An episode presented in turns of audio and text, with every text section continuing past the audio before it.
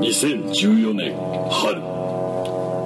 日本のフットボールカルチャーを憂い人知れず立ち上がった2人の革命戦士ここは東京錦糸町の地下地と今宵も肩寄せ合って傷をなめ合う我らは非力なレジスタンス集団その名も錦糸町フットボール義勇軍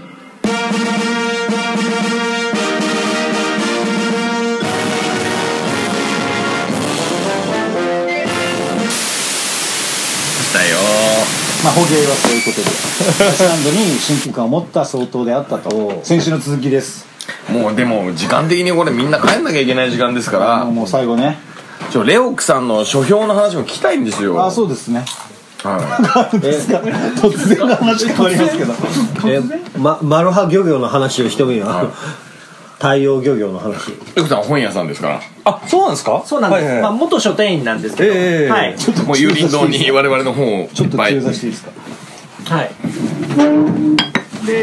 せっかくはい内瀬さんいらっしゃったんで、あの前回ですねあの KFG で、はいまあちょっとサッカー本特集みたいなので雑誌や本の話をしたんですねその時にちょうどこの「This is the day」の話もしてましそたの菊さんのねはいでごめんなさいこれ、えっと、僕がウェブマガジンで出したのとどっちが先でしたえっとね、放送の方がは収録が8月11ぐらいなんでほぼ同じぐらい僕8月8日にこの人にそうですねインタビューお会いしてたんですね、えー、ああらまあそうなんですこであれとは9月の初旬にこれインタビュー出したんだよねはい、そうなんですで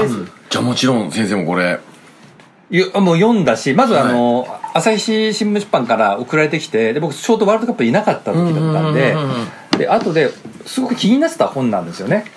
で読んだらまああんまり僕小説読まないんですけども、ええこれはもう久々にこうむさぼり読む小説であらまでこれあは聞きたかったもでうすね著者の方にね津村さんにインタビューしたいと思って、でただあのーなんでしょうねそのやっぱり大新聞さんまなのかもしれないけどなんか連絡して書いてなかったんですよあらだからまずもうツイッターで呼び呼びかけましたよあーはいはいあの 津村貴子さんの担当者の方連絡お待ちしてますって言ったら、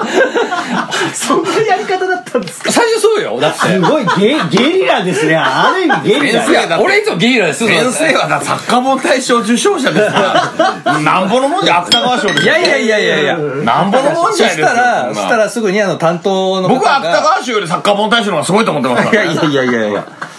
そしたら担当の方からご連絡いただいて、で、そこからスタートですよ。あーそうなんですねえっ、と、まあ、つむさん大阪の方なんですね。はいで、えっ、と、もう、本出したの6月で、僕があのコンタクトロースのは7月だったから、もうプロモーションで東京行くことありませんと。うんだったら、えっとじゃあ僕も大阪行きますとあらまあ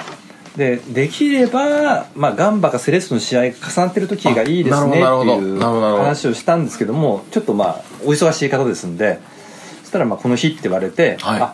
じゃあもう日帰りで行くしかないって思って行ったという日帰りで行かれたんですねそうなんだじゃあいや本当にもうタッチしてもう新大阪のすぐ近くのホテルで2時間弱おはお話聞いて帰ってきたみたいなそんな感じですじゃあこの「This is the day 津村きっこさん」のうん書評っていうかインタビューの記す事るはためもうだけに来ていやでもねそうそれまではして鉄やっ馬ぱが鉄馬が出ててるんですかもうあの今無料あそうにでなっすてかますんでぜひ読んでくだあさいぜひ読んでくださていかねそれがねまずねあの著者の方に作者の方にお会いしたかったし興味ある俺も面白い人でしたよ面白い姉ちゃんと言っちゃ失礼ですけれどもあのえっ、と1900もうもう自分で書いてるからいいと思うんですけど1978年まで今年40歳の方作家さんですまだの熟女ですねあ意外とお若いんですねでもね怖いですよ、でね結構この人ね、あのーまずロックが大好きだったんですよもともと音楽家でホンダロックが好きなんですか違います違う音楽が、ちょっと静かにしようとあとね SF が好きだっていうなんかいろんなインタビューってそんな感じだったんですよへーであんまサッカーじゃなかったんですよ、はいはいただ、えー、とスポーツは割と見るのが好きででもどっちかっていうとそのアーセナルとかオリンピックとか海外のものが好きだったんですって、うーんでおそらく住んでるとかね金スタに緊張スタジアムに近いんだろうねきっとうんで2015年の、えー J2 の最終節、えー、金スタでのそのセレッソ対ビルディを見てなんかそう感じるのがあったんですって、 2015年うん、どんな試合だったんですかそそれれはセレッソは上に上がったんですもようねその時4位で決まってそうてですで,、よねもうだからプレーオフ進あ出プレーオフに行くのは決来ままっしたた、で試合終わった後になんかその女子サポがその選手の名前とかを「何々くん」みたいな感じで呼んでる光景もありつつ全くまた別の違う場所ではその、ま、もっとあのシリアスななるほシーンがあったっていう要はその特に J2 って、まあ、11試合あるわけですよ、んで同時開催じゃないですか、はい全国でで終わった後要はまずその昇格か降格か、はいであとプレーオフ進出かっていう、うんいろんなドラマがあるじゃないですか、それを彼女はいろいろそのスカパで当時スカパだったから、うんザ後でザッピングして、どはい同じ時間を共有しながら場所によっていやこんなにも違うね世界があるんだと、そうだから言ってたんですさっきマルチアングル時代なんですよねもうねそうそうう、ん、世代性別ねで彼女はすごく僕あの面白いことなと思ったのは「あの僕のプレミアライフ」っていう小説は彼女ニコ・ホンビーのねいわゆるアーセナルファンのその20年近い感染歴を小説にした作品は彼女好きだったんだけどもそれ縦軸の話なんですよはい私はそれは書けないとただ横軸つまりそのシーズンの、えー J2 部リーグ最終節の11試合っていうものを横軸で串刺しにしたら面白いおー話ができるんあの修正ができかけるんじゃないかと僕この着眼点が素晴らしいと思ったあーすごいよ横軸っていうのはつまり同じ日同じ時間にああなるほ行どわれた J2 最終節いやー昇格もあれば降格もあればプレーオフいけるいけないごもごものマルチアングルの一そうそうそうそ日だうから24ですよねある種まさにまさにねうんなるほどこれですねあの3時間前に同んじ話してて、うんうんでも着眼点は僕はできるんですけど書けないんだだから俺貧乏なんだ僕でもね思うんですけどあざっすこれねあの朝日新聞はいはのい連載なんですよ、はいらしいですねで朝日新聞って、えまあ、なんだかんだで新聞読まない人が増えたとはいえ、うんおじいちゃんから子供まで見るわけじゃないですか、はいはいはいよくこの企画通ったなって本当思う、うんこれねあのいやたまたま担当の人はサッカーファンだったからってあの津村さん津村さん言ってるんだけど、いやそれではいそれでなんか決まる話じゃないだろうないと思います ねだって、うん、実際ボレーシュートとかかけなかったそうりサさッカー用語は極力入れないようにしてるんですってやっぱりそうか新聞だ読んからだ人に伝わらない オかフらサイドは OK だけれどもボレーシュートはダメなんだ、うんボレーって何っていうとこそろこがの出るサッとカーのいろんな機微をボレーシュートという言葉抜きに書ききてるんですねしかもまずこの This is the day は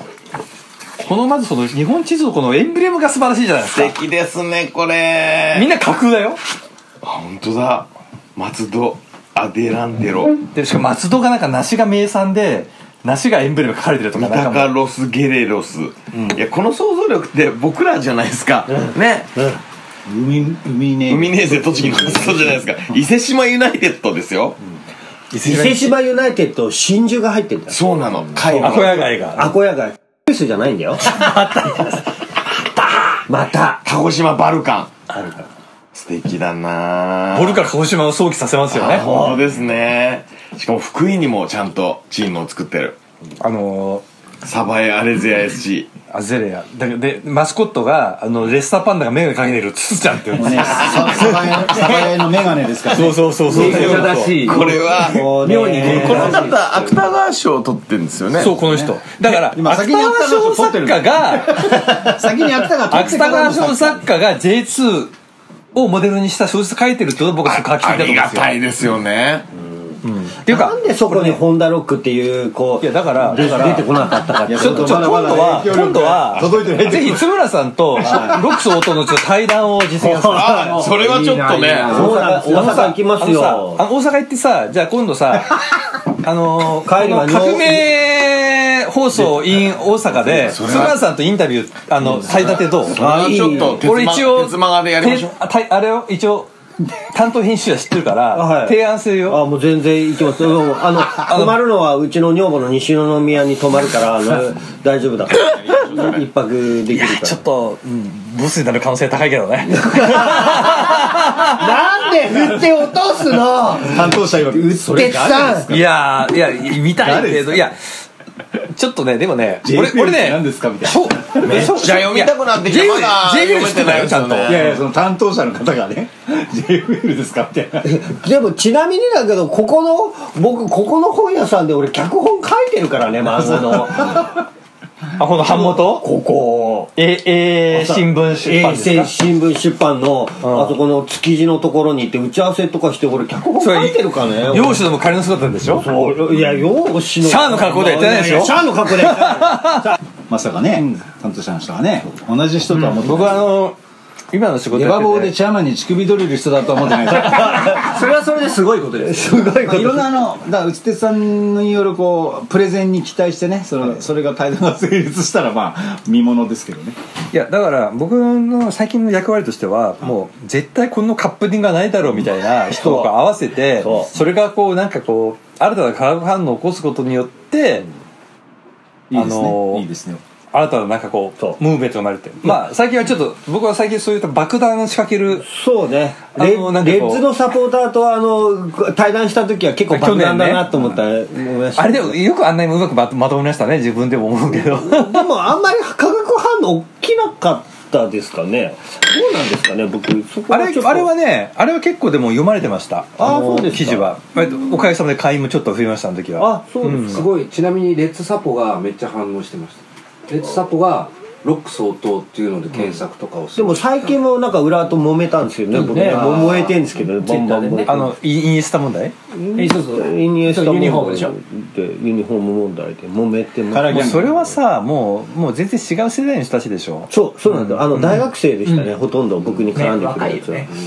若で思うんだけどなんかもうワールドカップの話がだいぶずれちゃってましたけど、まあ、せっかく今日こうやって皆さんとお話できるから、あのあれですけどもうさっきのメランコリーの話とちょっとつながるかもしれないけど、僕らの役割年齢的な役割って変わってきてると思うんですよ、でそれをもうちゃんと自覚した方がいいのかなと思っててで大人が怒らなくなった、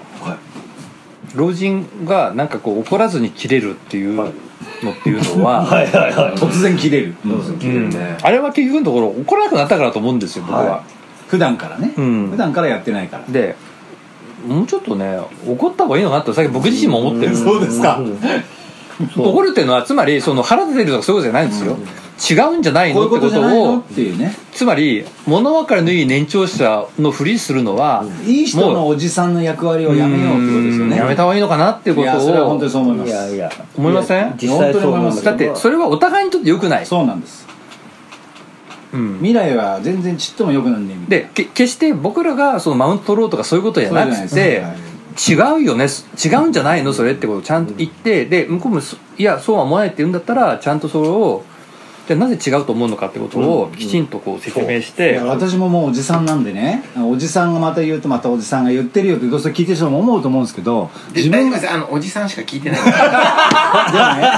らでもね僕はやっぱ20代から30になるまでのこの時ってツイートしてね若い子お願いねと僕は自分が20代の時の40代ぐらいの人からめちゃくちゃ怒られてほぼ毎日あのその仕事でも何でもあそ遊び方一つとっても、ね、そうじゃねえよっつあってのであれですよねあの参謀長僕ど大体同世代だから大体はい要はだから上司だった人たちっていうのはいわゆる段階の世代だったじゃないですか、そうです今もう学生運動してる人ですね60代後半ぐらいになってますいやもう70になってる人もいると思うんですよねそう70うんでもすごいあの怒ってくれるのは今思うとものすごくあがありがたいことばっかりなんですよあそこで教えれたものってかなり今今自分でがそこがの年ね齢になでってでそこですごく今難しいこののがサイクルがな断絶させちゃうのは良くないなとは最近僕は思いますででおっしゃる通りなんだけど難しいのは今もうモラルの基準が変わっててそれがパワハラだっ ていうねレスリングねね本当にねいっぱいありますかでらね今ねで本当だ本当だねでね難しいですけどはいあのーそのためにはあの僕らがちゃんと好かれるようになるためには線引きをちゃんとまず明確にする必要があると思うんですよつまりあのー迎合することが全て解決するわけじゃないっていうのは間違いないと思うんですけどじゃあ叱るということがはいある人から見るとパワハラに移る理不尽でですねじゃあ、はいパワハラと叱ることのボーダーラインどこっていうそうですねこれ全部の世界にありますそうね今ねまあ線引きは当然考える必要がありつつもだからといってじゃあそそういうことをまた考えるのが面倒くさいから黙っておこうっていうのもあのチョイスとしては間違っていると思うのでおじさんがですよ我々がですよそこはあの自分たちでちゃんと示していくっていうのは大事ですあよねの今今言ってる話って決してなんつうの世代論の話おっさんの世代論の話じゃなくてこれサッカーにまあ寄せて考えても十分にちょっと今あの相当も相当今意識されてると思うんですけれどもなんかこう世代的な価値観の違いってやっぱりすごくスタジアムの考えす感げえじますよね。すげえ感じうん僕ですねあの世を忍ぶ仮の姿で高校生と仕事してるんですようんうんでここのギャップがねかなりやっぱりあるんですけど息子さんと同じぐらいの世代ですよね。息子さんはい世を忍ぶ仮の息子の下の世代と今仕事をやってるので世を忍ぶ仮の息子プリンスね息子に謝れご子息プリンス大学生の時ですそうあおめでとうございます。勝手にですけどそのロック相当の後継者問題ああ天皇家みたいなあれですねそうなんですよだから ねそれが実施であるのかあるいはその思想の継承者行動じゃないんですよ思想ですロック相当の思想をきちんと受け継るほぐどでさっきその若いねあのレッツサポに絡まれたっていうのいっぱいありましたけどでも私逆に若い世代に優秀な人ってもう我々の世代よりもはるかに優秀な人がいっいやぱいいるんですよ確かにねでそれはもうそう最近でもあのツイッターで見てても若いサポですごい老成した考え方でロック相当に近いことをもう大学生ぐらいで言ってる子がいたりするんですよもいやちゃんと残した方がいいですよ最近僕思うんですけど、あのこれはまあメランコリー論ですからねメランコリーもそうなんだこの年けど齢そうなった時に次世代に何を残すべきか残すことを考えた方がいい、うんあの僕次の世代のサッカーファンをどう作っていくかってことなるほどですねあのスポナビであの J リーグ25周年連載、まあ、来年の2月で終わるんですけども、はいあれやってるのと次トトやるんですよトトトト、はい2001年うんあここでちょっとあのすごくあの宣伝予告的な話ですね、はいお願いしますスポナビのトト連載でスパの連載で J リーグ25周年って言って毎年その1993年から2017年までの J リーグの出来事をはいピックアップして当事者その当時時の々のね人たちに聞くっていうへーの面白いをつい最近やったやつがトトだったんですけど面も白いでトトのドームだった当時あのあ文部省から当時の文部省から出向してきて話聞いてめちゃくちゃ面白かったんですけなるどートトがでトトをなぜか要はだからあれ本販売が2001年の3月3日だったんですよワールドカップの前ですねそうです、覚えてます買いました私でその前年の2001年にテスト販売を静岡でやったんですよね、うんあれなんで静岡だったか知ってはいます、わかりませんなんですかあのー僕もあなるほどと思ったんですけどもテスト販売例えばこうお菓子とかもそうそうなんですってねそう静岡か広島なんです静よ岡なんですって静岡と広島あそうなんそれはですね何平均値が取れる真ん中だからうんそうそうそうそう文化的にも思考的にもやっぱ真ん東西中のリサーチが取れる偏ってないんですって偏ってない家プラス康がいたとこだプからラスそうじゃなくて東京とか大阪とかの情報がはそストレージに伝わらない地域でありある種なおかつ、はえー人口が多すぎず少なすぎずなるほどねっていうところでで要はだから放送文化とか新放送とか新聞の情報もそんなにそうなんですよ、まあ、割偏とりがない偏りがない、うん、じゃあ本質を見極めて数字に表れやすいリサーチが取れるんですねのがだかうんら静岡と広島なんですって、あなるほどと思ってで静岡はだから東京から行きやすいっていうんで静岡あそれででトトを最初は試験的にそうやったんです県ね内でやってみようとそサッカーどころだったからとかではない次の要素なんでだもマクドナルドとかお菓子の味付けもみんな静岡らしいですよねそうスナックとかねそれ聞いたことある勉強になるなあ牛乳の放送はうおいこらお前でなりますよね なりますよでなりますよね何度も交渉したんですってはあはあはあでその時にこれは原稿に書けなかったんですけど、あ大丈夫ですかなんかここにね書かれるの言っちゃダメ大丈夫ですかいやあの一応聞いた話として、はいでアメリカのロックバンドでトトって言いますよね、ねねロザーナだロザーナ あアフリカーとかね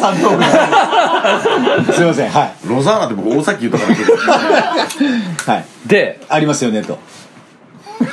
あのトトにあなたたち文句言はってんですかと権利のなんかこう交渉したんですかとなるほどはい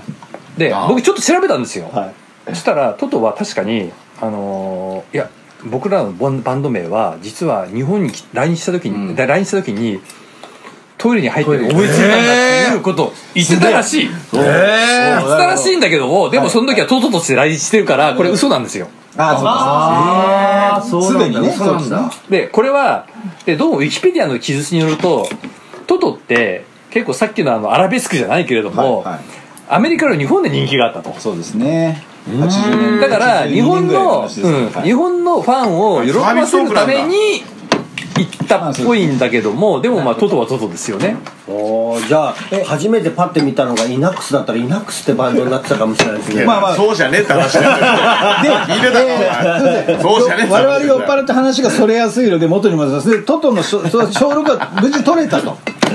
そので交渉もうね結果今週どこでやめてもいいよ聞くの人に喋るからとか絶対サッカーに戻りたいんだけどねこれねはいおで願いしまですあのーそこは結局あんまりねあやあやふやだからそこはちょっと原稿にしなかったんですけども、要は結論として結論成立してますからトトね成立してますよね、はいはいで要はトトは一般名詞だと、うんうんうんはいつまりヨーロッパでは例えばこう、北欧ではバイキングトトってなるし、うんいわゆるイタリアトイタリアはトトカルシトョトカルチョそっかでトトっていうのはもう9時みたいな意味9時みたいなう感んじで、日本で9時って言葉に著作権かけるのかってことだもんね、で電機メーカーのトトと TOTO とうんトトはもう違うっていうのはこれ誰が見ても明らかだからお互いそこはもううるさいこと言わずにそうだよねうんこしながやらり鹿ません島か買ったかなって思わないもんねいや思うとぎっくりとまたねこのねあのあの今リクシルの胸スポンサーにいる鹿島がトトっていうところが美味しいですね今の話はねわかるかな偶然の被り方じゃ超高度な今え今すごい高度なトークでいやそうじゃない何も考えてねえよこっちは酔っ払ってますけどねえその連載がそのこの2001年もうもう間もなく多分このアッププする前に出ると思うんですけどもなるっほどていう感じでですそういうねことをい今やられてる 宇津さんがですねつまりこれからはい思いっきりなんか話を戻すとですはいはねい我々の世代はもうちょっと何をその昔話っていうことではないんだけども、皆さん多分今当たり前と思ってることって知らないでしょっていうはいところをちゃんとこう伝える今役割なのかなっていうことを僕は最近意識してまこす。の「恩子知心」っていうフフレーズが重要かと思うんですよあの歴史を知った上で今をのい良さとうんうんあのかあの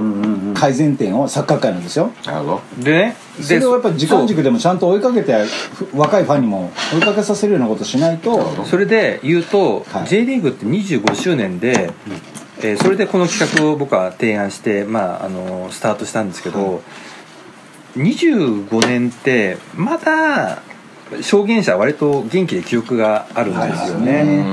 で最近ほらもう戦後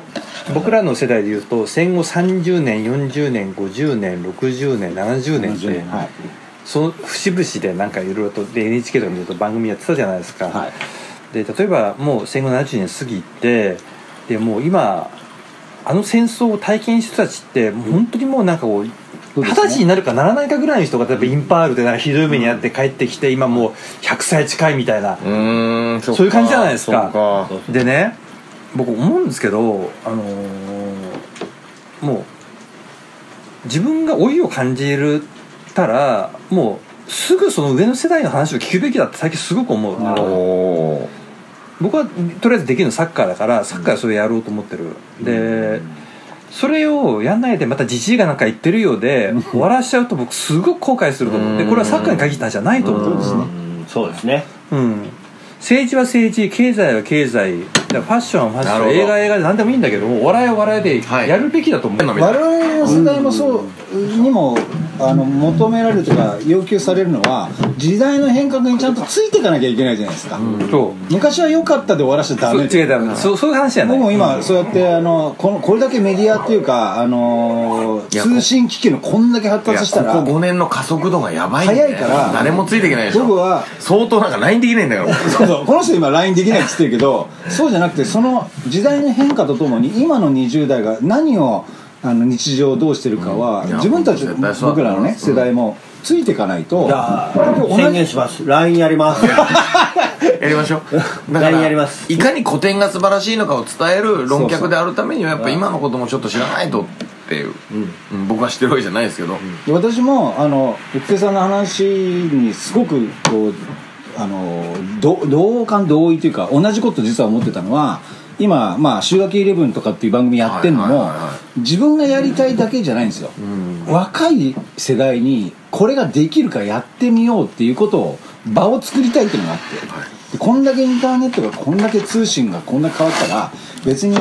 えー NHK とかさ地上波のメディアだけがサッカーを伝えるありがとうございますうーことじゃないよと。はいむしろそのスマホを四六時中触ってるような新しい世代にどうやったらサッカーが訴求できるかっつったら若い世代が作り手に回る方が感性もスピード感もあるんですよぶっちゃけ4950なら親父一人でやったってとろくなるだけなんでそうだねだから僕が今やりたいことはその新しい世代をどんどん入れたいっていうのが同じことやっぱ思っててもうそういう自分自身がそういう年齢になったしあのそうやってもうあの次世代を作っての残したくてしょうがないみたいなねそれは多分共共通のそのだからどっかのバカな芸能事務所がさ週明けイレブンに AKB に入ってる端っこの子ぐらい派遣しないかなとと思ってか ねそれが お待ちしてます本当に本当にこれ聞いてる芸能関係のなんかマジで AKB 噛んでるのね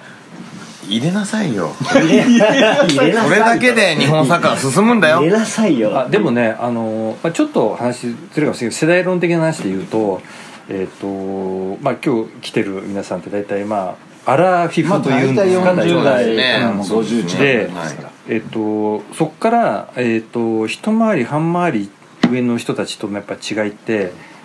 かろうじてデジタルについてきてるっていう共通項があると思うんですよ例えばあの ーはいスマホを持ってるかどうかっていうところはまず一つ、でネットリテラシーがある程度あるかどうかっていうところが一つ、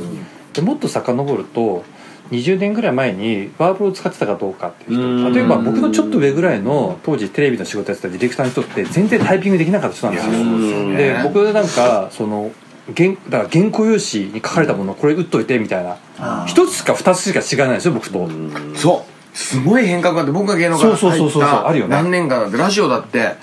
ギリギ手手リのちゃんとテープであトランジションハサミで切ってたんだはいはいはよテープでいわゆるそうでなのつまりうん結構この世代って羽坂回帰なんだよそうねこのギリギリアナログアナログからデジタルに切り替わる瞬間あーそうそう P インターネットでいうと Windows96 世代っていうのがあるじゃないですか、そこからのこの以降かその前にバリバリ化によってその J リーグは進んでますか住んでるすごく住んでるしさすがにあ村井さのんなん村か井さんはすっごくそのあの世代にしては本当にその時代の変化に対応できる人だから、そうだでねはぜひ多分多分 LINE もやってるんでしょうね例えば村村井井ささんんははあのシンジーさんのね時来てたわけじゃないですか、無料化からわざわざね、東京のす新ごいよ宿ねすげえ時代に入ったなとそ思れって含めてあの人はやっぱりすごくそのなんとかキャッチアップしようと思って CM グルでやってるですねで村井さんがいるフ6ロア階が J リーグ6階ですよね村井さんのフロアは多分6 6回だっけ6階か7階で7階が社社会会人人社会人系とかえ大学サッカー F リーグ全部入ってるんですよそれがねえーっとね JFL これぐらいの広さだよえ本当にうんそうですね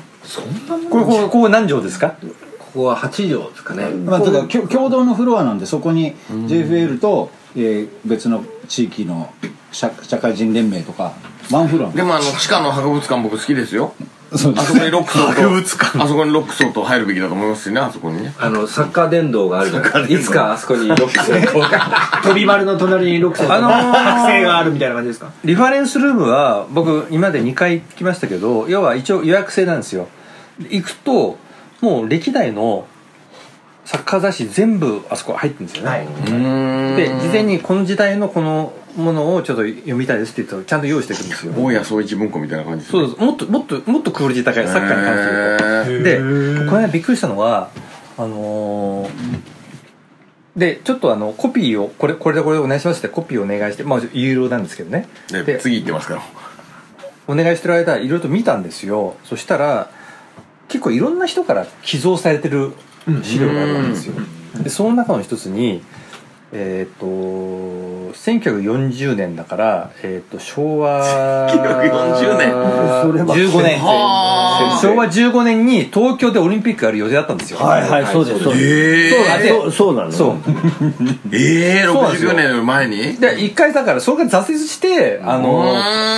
そう1960年になったんですよそういや戦争中だから中止になっちゃった国際戦争前にね戦争前にで国際情勢が悪いから松岡洋介 そうで満州事変が起こっちゃったんでじゃあダメだねっつって東京な、ね、なんだっけもうでれ歴史どうしよう君ロック相当のターンに入 った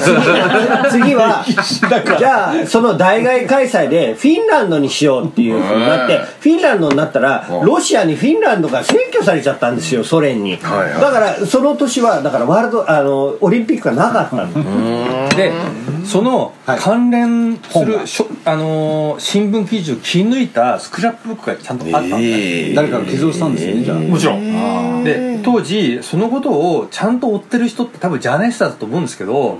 古いねもうそれこそあの蚊があーヒトラー相当非相当って書いてるような非相当が非非相何そ当みたいれな火は火はどういう字なのいやだからカタカナで非相当みたえいえなななんでそれは活字だからあのあの昔はこう活字を埋めるわけですよマリナーズマグンって書くみたいなそうそうそうそうそうそうそれそれそれ昔の新聞非相当明治大正昭和初期の時代の新聞のあー活字の作りなるほどなるほど方活版印刷だから同じ型でしか入れられないんですなるほどよなるほどいやソフトバンクって今、あのか全部入るけど、はいはいはいであの宮崎日日新聞だったら「そばん」って書いてある番なのソファンってなんですかだだからソフトバンク3文字しか入れられないかあらーそうかうんありがとうございます 今も今もそばんなのロロ相当ありがとうロございロますスのロソウとー先生お願いしますこれ何の話でしたっけ何なんすだっけあ要はそのえー要はだからその歴史をちゃんと保管しようと思ってる人たちってやっぱいっぱいいてですね、でちょっと最初最初の方で話したその文化だね文化だねキヤッサの映像って僕はぜひちゃんとあの12月いっぱいでもう終わっちゃうんで、あれをちゃんとこう JV ハウスで保管してほしいアーカイブとしてねアーカイブですね例えばですよ、僕あそこでいろんな映像を見ましたけども、まあ笑っちゃってすごいなと思ったのが、あの1979年にワールドユース決勝ワールドユースやったじゃないですかマラドーナマラドーナのが人たちですねあー風間宏とかが大宮に来たってことですよねそうそうそうそうマラドーナがでねあれ NHK でやったんですけど、7時聞こえたんですよ、で当時 BS とかなかったんでしょからね夜7時夜7時、うんで当然ながら7時はニュースなわけですよ、 NHK はね NHK がなのねそうですねで生中で継はないとでそこに収められてる VHS テープを見るとですねまず C のニュースがあって7時20分から前半20分からスタートするんですよ映像が NHK で NHK ワールドユースの映像でそうおえつまり世界大会ですその最初の20分がどうなってるか全く分かんない状況でいきなり前半223分からなんかこう映像がスタートしててでハーフタイムになるでしょーはいでハーフタイムになるとですね CM ないじゃないですかはいだからハーフタイムショーを延々やってんのでハーフタイムショーっいてや何かっていういそこずらせやって話ですよねや今だったらもう電通パワーで全然なるんだけども昔はみんな真面目だったんですよ取っ手出しがなかったんだねなかっただから録画の国民は録画のその技術も今ほどなディレイとかもなかったと思うああそっかだってま国だ民は7時のニュー VHS スやがベ大ー事だタよが出ているか出てないかの時代ですもんねあ79もしかしたらそれベータかもしれないとにかくなんかこう出してくれた映像はそうデータだから家で録画するなんて発想はうちの親父はねねベータ買っちゃったんですよそれねそれはこのエッチな間ビデオが見西れ田ない敏行の映画見て VHS 買うべきだなと思ったんですでちなみに、あのーそのハーフタイムショーの時に、子供たちがえーだこうドリブルしながらシュートをするなんかこう,、なんつうのこうイベンイベントじゃないの、なんかハーフタイムショーハーフタイムショー、あれあれがハーフあれがハーフタイムショーっていいうやのが多時分代なあんだけのど国立競技場でやるんでこの東京近郊のサッカーチそうそうそうームに声かけてうんまあそうですよねそのわか芝りやすいねあの芝生ったって茶色いんですよ当で時それをそれを見ながら山本験させよう博さんじゃなかったんだけどもなんかこう NHK NHK のアナウンサーとサッカー割と知ってる人のアナウンサーと解説者とかがずっと延々喋ってるっていう見ててこういう間合いっていうんですかね、あのー我々が知ってるサッカー中継とは全く違うものが、今から40年前に行われたってことは、これでもう上映会していいぐらいの話だと思あうーんですよなるほどねね。なるほどねで面白いですねこれ面白いね副だ音って声さでいやいや言いながらここれを今持ってる人すごく少ないんですよあ家庭で家庭家で庭で持ってる人ほとんどいないんじゃないですかだって録画できてない人の方が多いじゃないですか、うん79年なんてであのーちょっと宣伝ですけどううちのウェブマガジンで来月その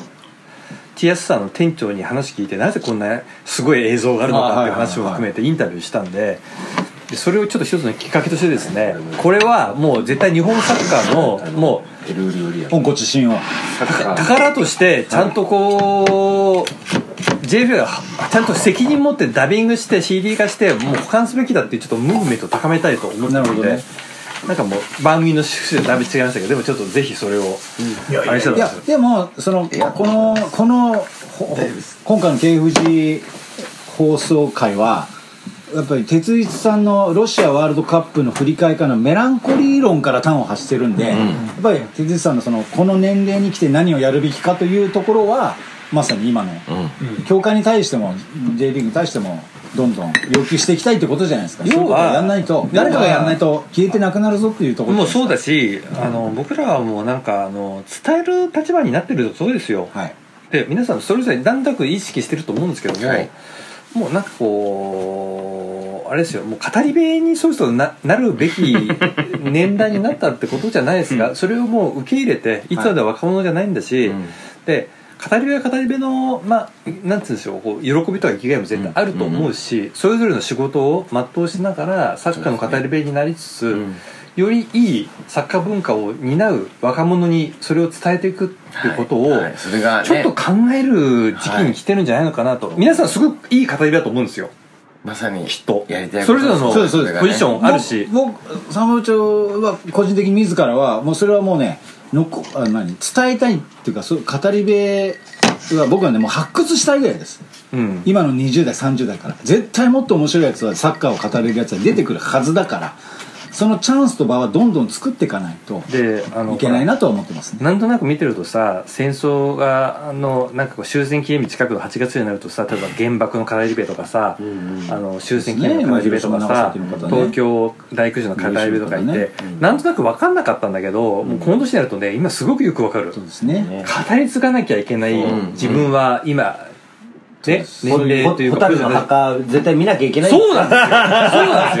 ですよ私実感を持ってものを作ったり喋ったりする人のね貴重な存在価値は絶対繋いでいかなきゃいけないですもんねででおそらくこの世代はおじいさんが戦争体験者で、うんなんとなく聞いてると思うんですよ、うんうんでその時は子供だからわかあんなあんまりよく分かんなかったけど、はいはい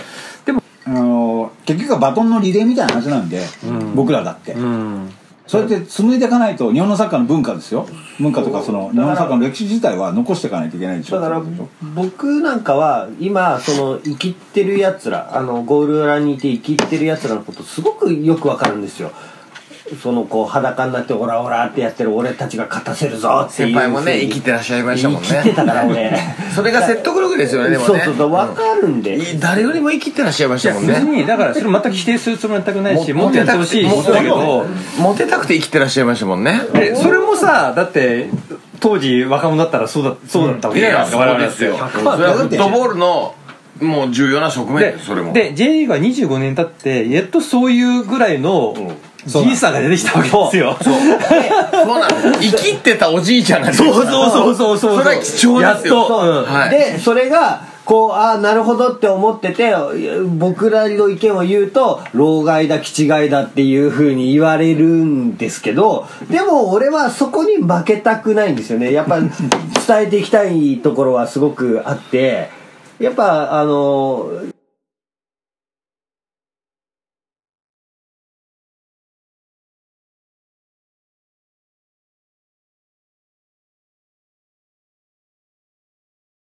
老害みたいなもんですよそれは サポーターいたと思いますよそれはだから僕はあのすごくあの